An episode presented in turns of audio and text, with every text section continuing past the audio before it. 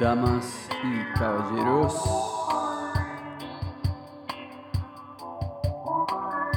Bienvenidos a la civilización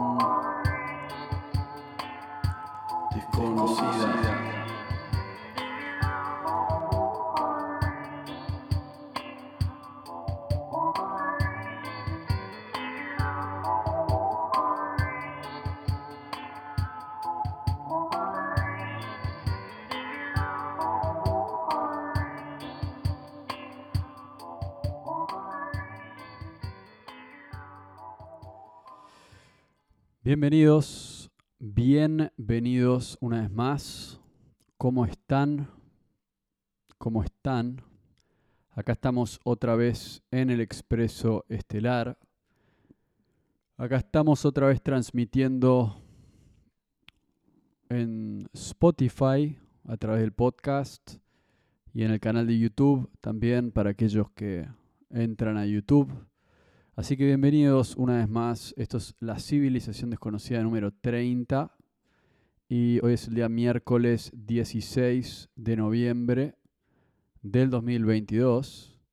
Y son las 13 horas y 28 minutos. Van a ser las 13.30 dentro de poco.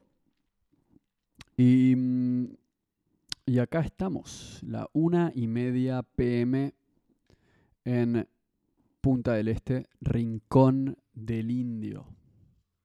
Día soleado, no creo que alcancen a ver en la cámara, pero día soleado al fin, cielos azules en esta primavera en Uruguay y viento en popa. Así que vamos a seguir con lo que hablamos en el podcast número 29 de la civilización desconocida vamos a seguir hablando de estas teorías, de que alguna vez existió una civilización antigua y, y vamos a buscar esas pruebas. Vamos a buscar esas pruebas, vamos a hablar de eso. ¿Qué tenemos para el capítulo de hoy? Bueno, primero que todo, algo muy importante es el hecho de que en Netflix está la serie de Graham Hancock. Creo que se llama Apocalipsis del pasado. Y la idea de ese apocalipsis, él está hablando de un cataclismo que ocurrió eh, más o menos en el año 11.000 y pico antes de Cristo. Eh, algo que obviamente ya está comprobado por la ciencia, algo que en este podcast ya mencionamos varias veces. Ya hablamos muchas veces de este evento cataclísmico, eh, sísmico, no sé cómo se dice realmente, cíclico también al final del día, porque pasa cada tanto. Y, y ya hay prueba para dejar en claro qué ocurrió. Entonces me parece que la serie de Graham Hancock habla básicamente de eso y va en distintos lugares del mundo comprobando esto. Ahora, esto no es nada nuevo, Graham Hancock lo viene haciendo hace 30 años. Eh, pero lo que sí es nuevo es que esté en Netflix y creo que eso lo que quiere decir es que finalmente la teoría de la civilización desconocida está pasando al mainstream. Está pasando al mainstream. Entonces, el punto es que algún día lo que vamos a lograr, lo que se va a lograr, es que cambien los libros de historia finalmente y que en el colegio, bueno, igual de, el colegio, la universidad, lo que sea, en el consenso de la gente, lo que es el consenso común, vamos a mm, finalmente lograr que en el consenso la gente finalmente estemos de acuerdo con que lo que creemos hoy, lo que creemos que es verdad, es una idea que cada vez más está siendo, e, e, es cada vez más obsoleta es cada vez más obsoleta, es cada vez más lejos de la evidencia, o sea, es cada vez más irreal de alguna manera, porque cada vez está más lejos de lo que es la verdad, cada vez está más lejos de, las cosas que se encuentran enterradas. Entonces, la leyenda, la idea que, mucha gente sostiene hace mucho tiempo, no es que Graham Hancock inventó esta idea, esta idea viene desde Platón, mucho antes también porque antes tal vez los egipcios sabían de la existencia de esta civilización, la llamaron Atlantis en su momento. Digo, finalmente estamos descubriendo algo que va a cambiar el curso de la humanidad. Que esté en Netflix lo que quiere decir es que las pruebas son tan contundentes y finalmente tanta gente ha llegado al punto en el cual no cree en, lo que dice la academia, que, Netflix consideró que era el buen momento para finalmente llevar esto al mainstream. ¿Y cómo pasó esto? Para mí, si no hubiese sido por el podcast de, Joe Rogan, no hubiese pasado. Joe Rogan tiene una plataforma masiva, lo ven millones de personas y, tiene múltiples invitados, pero uno de los invitados favoritos de Joe Rogan es Graham Hancock, así como Randall Carlson, que estuvieron ahora esta última semana en Joe Rogan. Y, bueno, no tengo nada más que decir, o sea, voy a poner en enlaces recomendados este último podcast que, hacen con Hancock y Carlson, que son una dupla eh, que dentro del plano de la historia, la geología y la arqueología son realmente los que están ahí, ¿viste? Son la punta de la espada, la punta de la lanza, abriéndose entre lo que es el bosque de, el establishment, ¿no? El bosque del establishment que te dice, no, pues esto fue así, esto fue así. Em, llegó la hora finalmente de, de, de acomodar las cosas y estos tipos están ahí, viajan, están visitando las ruinas, de eso trata la serie de Netflix y, ese es el punto, ese es el punto. Yo personalmente hace mucho tiempo que creo en esto, hace mucho tiempo que leo sobre esto y hace mucho tiempo que estoy 100% seguro de que esto existe y esto es real. Em, pero cuando finalmente vas a Chichen Itza, cuando vas a Uxmal, cuando vas a Giza, cuando vas a todos estos lugares, que yo solo he ido a algunos lugares, pero cuando finalmente vas, te das cuenta que esto tiene un buen punto. Creo que me pasó a los más o menos 20 años haber ido a Machu Picchu y de decir, de decir, las de decir esto es raro, esto es raro, esto es, esto no es realmente lógico, casi como que esta idea de que de que los incas hicieron esto en, hay algo que no tiene sentido en la historia de la humanidad. Hay algo que no tiene sentido. Y todas estas leyendas de Atlantis y de civilizaciones del pasado con alta tecnología, por alguna razón, em, mueven como emociones en el subconsciente que que a mucha gente le hace como una especie de clic. Así que por algo será, por algo será. Lo que sí está definido es que ocurrió este evento sísmico 10.000 años antes de Cristo, un poco más en realidad. Y bueno, así que les recomiendo que vean esa serie. Algunos de mis amigos ya lo estuvieron haciendo y son gente que suele aparecer en Expreso Estelar como Matthew Son, y como Marian Urbonas, los voy a traer a, un capítulo, tal vez el, de la próxima semana, para, porque quiero escuchar qué, qué opinan de la serie. En fin, la civilización desconocida crece, ahora está Graham Hancock, y algún día nosotros vamos a estar ahí, pero nosotros estamos acá ahora, y el capítulo de hoy es es para también hablarles de algunas cosas que ustedes seguramente van a ir viendo a medida que se meten en esta teoría, van a encontrar distintos lugares. Y uno de esos lugares súper importantes en el capítulo de hoy va a estar relacionado a algo muy interesante. Muy interesante, tiene que ver con Bolivia y tiene que ver con los nazis. Así que agárrense. Así que civilización desconocida número 30. ¿De qué vamos a hablar hoy? Como dije hace un rato, eh, la idea de la civilización desconocida no es nueva. No es nueva. Por ejemplo, ¿quiénes creían en esto? Los nazis. Los nazis realmente creían que ellos eran herederos de Atlantis. Y mucha gente no sabe esto. Mucha gente no sabe esto porque obviamente es tabú hablar de los nazis eh, y uno se queda con todas las cosas horribles que hicieron, lo cual es lógico. No, no, no voy a contradecir eso. Pero a mí me llamó la atención que no me explicaron, por ejemplo, en el colegio, cuando la gente habla de la Segunda Guerra Mundial, cuando hablamos del Holocausto, nadie me explicó que los nazis realmente creían que eran especie de descendientes de semidioses y por eso, o sea, su, su racismo estaba no, no fundamentado, estaba realmente centrado en esa noción.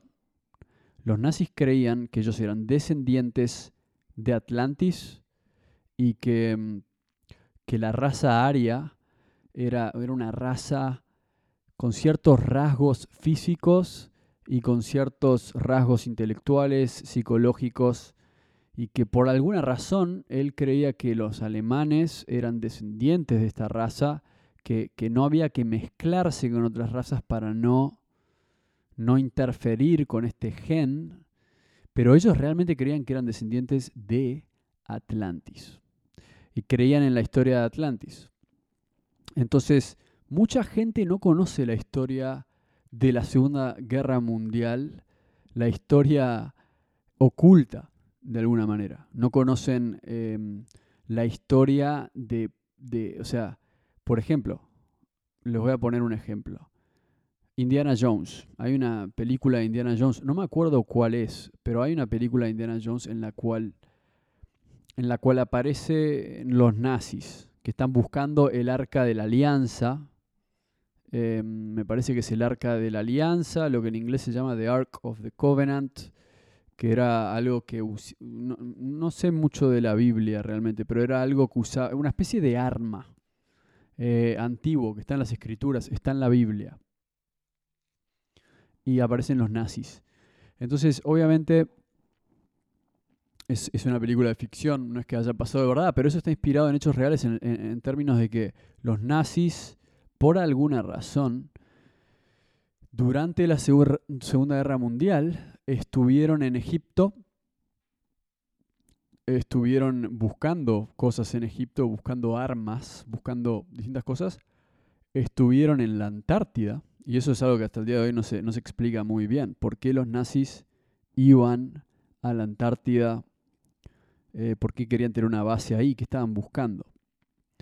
Pero lo que me interesa a mí para el capítulo de hoy es que los nazis estuvieron en Bolivia. Y en Bolivia, eh, una persona que se llama...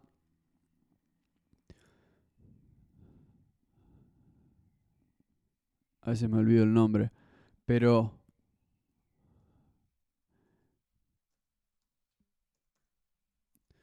una, creo que es... A veces me olvido el nombre, sí. Pero bueno, ahora, ahora ya les voy a decir el nombre. Es una persona que era nazi antes de que antes de la Segunda Guerra Mundial. Antes de la Segunda Guerra Mundial em, había un... Ahí va, ahí va. Esta, esta, esta, es la noticia que estaba buscando. Porque tengo mi computadora acá. Y esta es la noticia que estaba buscando. Edmund Kiss. Sabía que era un Edmund, pero bueno. Edmund Kiss. Un arqueólogo nazi en Tiwanaku, Bolivia. Edmund Kiss. Voy a, leerles un poco esta, esta, esta nota para que se den cuenta de, de, lo que estoy hablando. Porque esta nota puede que lo, lo, lo explique un poco mejor que yo, realmente. Em, y la nota dice lo siguiente. Un arqueólogo nazi en Tiwanaku, Edmund Kiss, quiso demostrar que el famoso yacimiento boliviano fue la capital de una civilización paleoaria. Y creo que paleoaria quiere decir de medio paleolítica y aria al mismo tiempo, ¿no? Esa es la idea, como del pasado, pero aria, de vuelta, el concepto de la raza aria otra vez. Entonces, uh, bueno, pero esto se va un poco, un poco al extremo, ¿no? Porque dice, Edmund Kiss quiso demostrar que el famoso yacimiento boliviano fue la capital de una civilización paleoaria de hace más de un millón de años. Bueno, esa última parte yo no sabía que hablaba de que era más de un millón de años. Pero bueno, esto es lo que dice. Aunque parezcan personajes exclusivos de las películas de Indiana Jones, los arqueólogos nazis existieron de verdad. En 1935, Heinrich Himmler fundó la Ahnenerbe. Ahnenerbe. no sé mucho alemán. Ahnenerbe entre cuyos principales campos de estudio se encontraba la arqueología. Para esta institución con pretensiones científicas, y ahí viene importante, pero con fines propagandísticos, desarrollaron sus trabajos un grupo de investigadores que iban desde académicos afines al régimen de Hitler a buscadores de civilizaciones imaginarias. Precisamente uno de estos últimos, Edmund Kiss, planeó una ambiciosa expedición a Bolivia cuyo objetivo era demostrar su teoría de que la ciudad de Tiwanaku había sido la capital de un imperio entre Atlante y Paleoario que existió hace más de un millón de años. Tiwanaku, una de las principales culturas precursoras de la Inca, fue una sociedad cuya principal ciudad vivió su fase expansiva entre los años 700 y 1200. Bueno, después sigue, sigue. Pero acá dice, como escribió José Alcina Franch en las culturas precolombinas de América, Tiwanaku es al igual que Teotihuacán, Tikal o Moche, un centro ceremonial con los edificios orientados aproximadamente según los puntos cardinales, con un indudable sentido observatorio astronómico. Ahí va. Este lugar fascinante y los estudios que sobre él hizo Arthur Poznansky, un militar transformado en arqueólogo, llamaron la atención del alemán Edmund Kiss, un escritor y arqueólogo autodidacta del tipo que acabaría siendo muy del gusto de las autoridades nazis y en especial de Heinrich Himmler. Aunque Kiss no sale en las películas de Indiana Jones, desde luego fue todo un personaje que no hubiera desentonado en ninguna de las aventuras de Indiana Jones. Kiss había combatido en la Primera Guerra Mundial, de la que regresó con dos heridas de bala, dos cruces de hierro y una de ellas de primera clase. Tras la guerra estudió arquitectura, bueno, no importa. En fin, em, sigue, sigue, sigue, sigue. Bueno, lo voy a poner en enlaces recomendados, ustedes lo van a poder ver ahí. Pero, ¿cuál es el punto? ¿Por qué les estoy leyendo esto? El punto es que los nazis estuvieron en Bolivia porque creían que había una conexión entre este lugar y Atlantis. Y la pregunta que uno se haría es, ¿por qué creen, por qué los nazis creyeron que había una conexión entre Tiwanaku y Atlantis?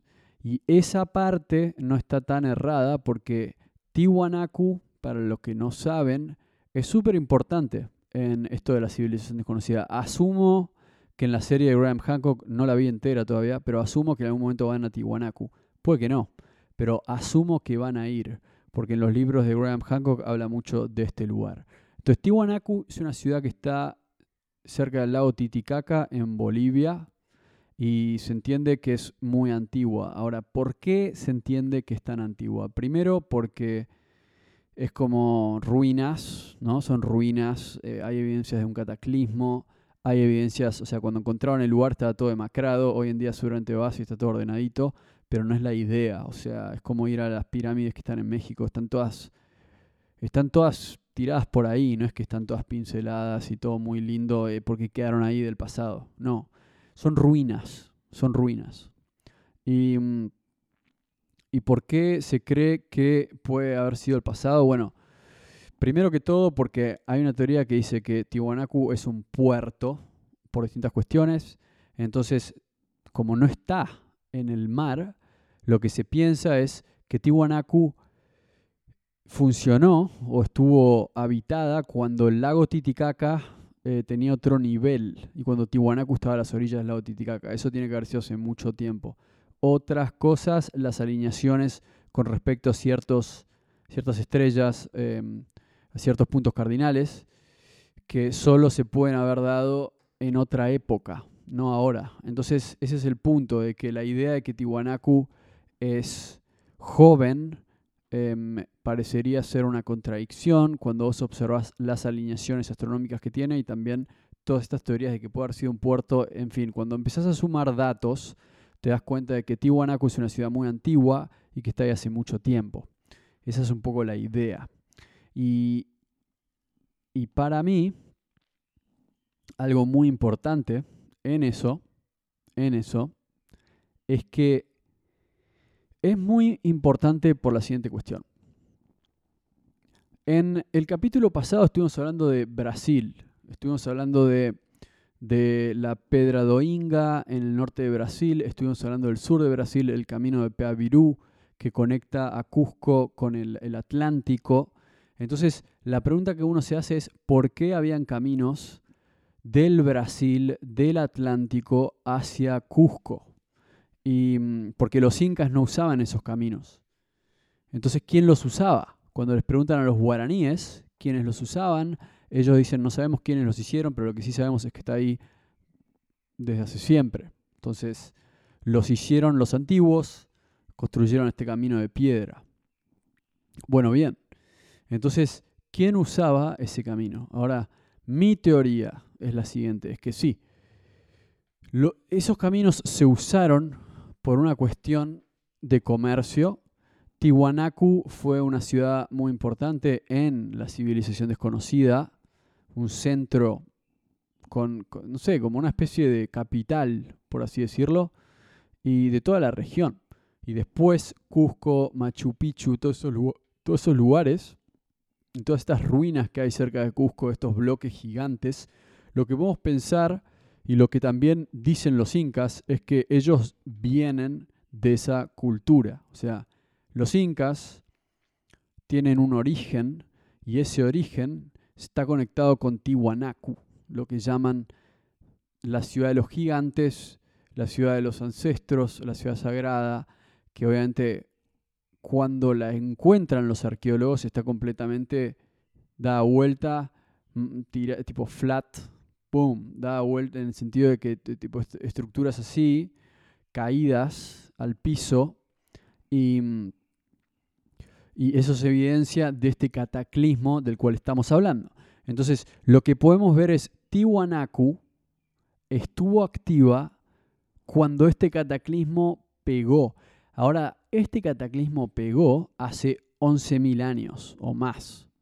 Entonces, lo que estamos diciendo es que claramente es una ciudad súper antigua, súper, súper antigua, y perteneció a una fase existencial previa a la nuestra. o sea, existió no en esta era de nosotros, del ser humano, de, de los incas, de los mayas, de los aztecas, de los romanos, de los griegos, fenicios, egipcios. No, no existió en esta era. Existió en la era anterior. Y en ese momento también existían las pirámides de Egipto. Em, y existían algunas zonas del mundo ya estaban habitadas por el ser humano en una civilización avanzada. Si me preguntan a mí, yo agarraría un mapa, que bueno, ahora que tenemos la cámara de YouTube, podría mostrarles en un mapa, lamentablemente no tengo mis mapas acá en este momento, pero es fácil de ver cómo había una ruta comercial alrededor de todo el mundo, que es muy obvia, o sea, eh, no está muy lejos del Ecuador, tampoco está justo en el Ecuador, pero conecta a México con Egipto, conecta a Egipto con India, conecta a India con Indonesia, conecta a Indonesia con el Pacífico y conecta al Pacífico con Perú de vuelta. Es un círculo, es un círculo, es un círculo del mundo, por donde viajaban, por donde se conectaban, por donde iban de un lugar a otro buscando recursos, haciendo comercio, como hacemos hoy en día, en un mundo globalizado, una civilización avanzada, una civilización desconocida, porque en ese momento, cuando estaba, no voy a decir que estaba en su pico, no creo que estaba en su pico, yo creo que, no sé si estaba en su pico, no lo sé, pero lo que sí sé es que 11.000 antes de Cristo ¡Boom! Cometa o asteroide o lo que sea, se destruye completamente esa civilización y que quedan ruinas. Las ruinas de Tiwanaku, las ruinas de Teotihuacán, las ruinas de eso fue eso es Bolivia, México, las ruinas de Giza en Egipto. Eso entonces sería si uno quiere decir el norte de África y y después algunos lugares que yo diría, eh, Himalayas, por ejemplo, em, el Pacífico, pero toda una línea, es como un cordón, es como más o menos cerca del Ecuador. Todo el resto se muere porque los, los cuando, cuando impacta el cometa o lo que sea que fue que le pasó a la Tierra, y sube la temperatura del planeta también, en realidad, bueno, no es que sube la temperatura del planeta, sino es que en algún punto eh, aumentan los niveles del mar. Y eso lo que hace es que muchas ciudades, boom, abajo, de la, abajo del océano. Entonces, eso es un poco lo que pasa. Eh, y hoy en día hablamos de Atlantis, hablamos de estos lugares, pero lo que pasa en ese momento es que sobreviven algunos y después con el tiempo se vuelve a rearmar la sociedad.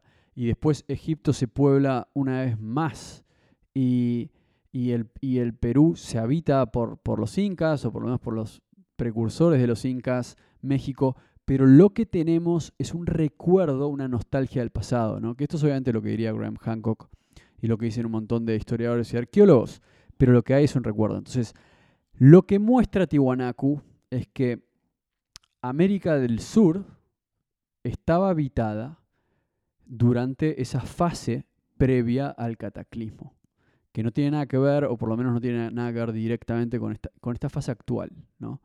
Eh, estamos hablando de un mundo del pasado. Tiwanaku es los restos de un mundo del pasado. O sea, eso es un poco lo que queremos establecer en el capítulo de hoy. ¿Dónde está Tiwanaku? Ahora, si ustedes van a Google Maps, que yo entiendo que, bueno, yo bueno, voy a tratar de hacerlo por ustedes. Pero si ustedes van a un mapa, ¿dónde está Tiwanaku? dónde está Tiwanaku en el mapa. Entonces, yo estoy abriendo un mapa acá enfrente mío para un poco entender de, de qué estamos hablando. Y lo que tenemos es Tiwanaku cerca de, del lago Titicaca. Cerca del lago Titicaca un lago que algunos piensan que alguna vez estuvo conectado con el mar. Por distintos motivos. Porque, por ejemplo, hay caballitos de mar en el lago. Único lago del mundo que los tiene. Entonces, lo que tenemos es que Tiwanaku es una antigua capital, antigua ciudad súper importante de esta civilización desconocida. Muy factiblemente estaba al lado del océano. Entonces, si ustedes ven el mapa, van a decir, ah, bueno, pero eso fue hace mucho tiempo. Sí, en algún momento en cuando, cuando la costa del Pacífico llegaba hasta el lago Titicaca. Estamos hablando de ese momento, ¿no? O sea, hace mucho tiempo. Y, y la idea también que hay, la idea que han planteado es que del el lago Titicaca de alguna manera u otra se podía llegar al Amazonas. Entonces, así llegando al Atlántico y así llegando a Egipto, que si uno ve el mapa no es, no es tan difícil. O sea, no es tan loco pensar eso, honestamente. Es cuando vos ves el mapa y ves Egipto, que está en un lugar en el mar Mediterráneo, saliendo por el mar Mediterráneo, pasando por arriba de Marruecos, pasando por el Atlántico, llegando a Brasil, metiéndote por el Amazonas y llegando a Tiwanaku, no parece una ruta de comercio tan compleja. O sea, estos tipos hacían pirámides, estos tipos construían templos gigantes, estoy seguro que lo podían hacer, construían barcos y lo hacían. Así que eso es lo que tenemos. Eso es la importancia de Tiwanaku. Tenemos puntos estratégicos en el mundo que son Perú, Bolivia, México y Egipto, India, Indonesia, y, Hawái y todo ese lugar, ¿no? Porque eso es, ese medio del Pacífico. Una base tenía que haber ahí. Tal vez ahí estaba el continente de Lemuria, que es, eh, bueno, de, Mu, en realidad, ¿no? Pero bueno, eso era un poco la idea del capítulo de hoy. Hablar un poco de, de Tiwanaku, que hablar un poco de los nazis, por qué los nazis venían a Bolivia. En realidad no, eh, no tanto a Bolivia, pero digo, por qué durante la era en la cual el partido nazi empieza a ascender, un arqueólogo nazi es financiado por el gobierno para que vaya ahí. Obviamente el gobierno lo que quería era que él descubriese restos de Atlantis. Y mucha gente hoy, sobre todo los historiadores, dicen que en realidad el gobierno no creía en el tema de Atlantis, pero quería usar esto solo para demostrar, sí, para demostrar que, mm, perdón, ahí me trabé un toque, que, querían simplemente, em, básicamente e, era un mecanismo de propaganda. Eso es, eso es lo que quiero decir. Pero mi teoría es que sí creían en esto y que por ende estaban realmente, o Hitler tal vez creía en esto y que realmente se consideraban descendientes de una raza superior que venía de Atlantis. Lo cual siempre me pareció muy loco porque yo sí sé que estaban buscando restos de Atlantis por el mundo y que nadie habla de eso. Bueno, gente, ha sido un, un gustazo y nos vemos en el próximo capítulo de la civilización desconocida número 31. Vamos arriba.